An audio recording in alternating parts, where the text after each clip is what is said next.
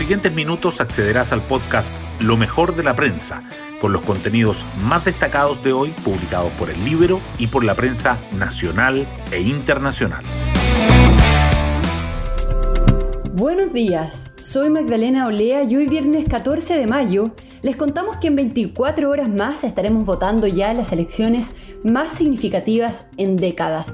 A partir de hoy, los centros de votación están a cargo de las Fuerzas Armadas y los vocales de mesa deberán concurrir a los locales para recibir los materiales y las instrucciones del CERVEL. El país realizará estos comicios con la mitad de su población vacunada y con números de contagios decreciendo.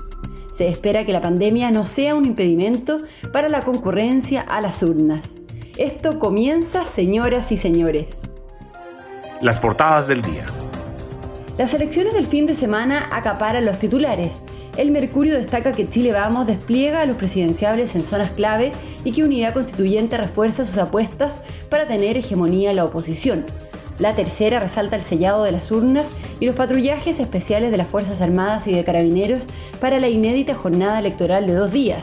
Y el diario financiero subraya lo que se juega el fin de semana. 11 pistas para seguir las elecciones. El Libero, por su parte, dedica su portada a otros temas políticos. Su primer titular es para los delitos que buscan indultar Yana Proboste y otros senadores. El segundo es para el ministro y ex líder pingüino Julio Isamit, quien dice que la violencia en los colegios fue el preámbulo al 18 de octubre de 2019. La situación de la pandemia también sigue presente. El Mercurio dice que el Ministerio de Salud expresa preocupación por el alza de 6% de los casos en la región metropolitana tras cinco semanas a la baja. La tercera agrega que el grupo de 40 a 49 años tiene 900.000 rezagados en vacunación contra el coronavirus. El Mercurio y la tercera además coinciden en destacar que el gobierno anuncia el IFE universal basado en la línea de la pobreza y excluyendo al 10% de mayores ingresos y el diario financiero abre con el sindicato de Escondida que pone presión a puertas de la negociación colectiva aludiendo al mejor precio del cobre. Temas del Libero. El Libero cuenta hoy sobre los delitos que buscan indultar Yana Proboste y otros senadores, como mutilación a carabineros, incendio mortal y alzamiento armado. La periodista Daniela Vaz nos explica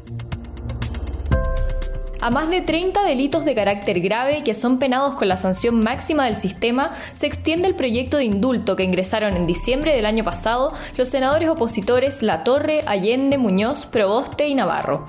Hoy vuelve a generar preocupación entre quienes han intentado detener su avance, debido a que un capítulo de derechos humanos se intentó incluir en la propuesta de mínimos comunes de la oposición. A pesar de que no lo concretaron, aseguraron que los proyectos se retomarán en la agenda legislativa para garantizar la justicia y la paz social. La aprobación de esta iniciativa podría dejar libre de toda responsabilidad penal a quienes cometieron homicidio frustrado, incendio de cualquier tipo, alzamiento con armas contra el gobierno y atentados graves contra funcionarios policiales durante el estallido social, además de otros 230 reincidentes que actualmente están en prisión preventiva. Pueden encontrar esta nota en www.ellibero.cl. Hoy destacamos de la prensa. Ayer cerró el periodo de campaña para los candidatos a convencionales, gobernadores, alcaldes y concejales.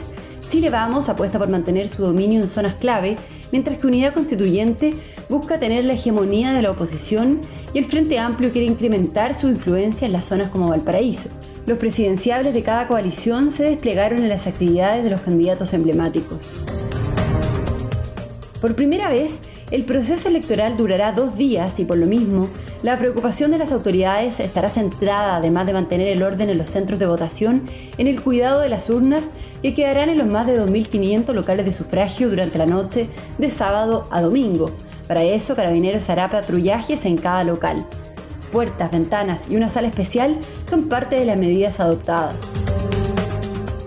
Los ministros Juan José Oce y Rodrigo Cerda dijeron que tras las elecciones, el Ejecutivo avanzará en un proyecto de ley para ampliar el ingreso familiar de emergencia con un monto que se fijará sobre la línea de la pobreza. Esto en el marco de los mínimos comunes. La presidenta del Senado, que ha liderado el diálogo con la moneda, calificó el anuncio como un portazo y un show mediático. El Banco Central ve una recuperación mayor a la esperada y modera su cego expansivo. En su reunión de política monetaria de mayo, el ente emisor decidió mantener la tasa de interés referencial en su mínimo técnico de 0,5% y también las medidas no convencionales complementarias, aunque moderó levemente por segunda ocasión consecutiva el sesgo expansivo de su mensaje, porque las perspectivas de recuperación económica han mejorado. Y nos vamos con el postre del día. La editora de Tiempo Libre, Pía Orellana, nos trae los imperdibles de este fin de semana. Fue el Día Nacional del Teatro y la Fundación Cultural de Providencia tiene una programación gratuita para este y el próximo fin de semana. Son 10 obras las que están disponibles eh, en el sitio web de la Fundación. Algunas son familiares, otras infantiles y otras para adultos. Una de las que provoca mayor expectación es el estreno de Casta Diva, un monólogo de Jorge Díaz protagonizado por Amparo Noguera. El programa completo está en nuestro sitio web en la sección de Tiempo Libre. Bueno, yo me despido, espero que tengan un muy buen día viernes y un muy buen fin de semana. Vayan a votar y nos encontramos nuevamente el lunes en un nuevo podcast, Lo mejor de la prensa.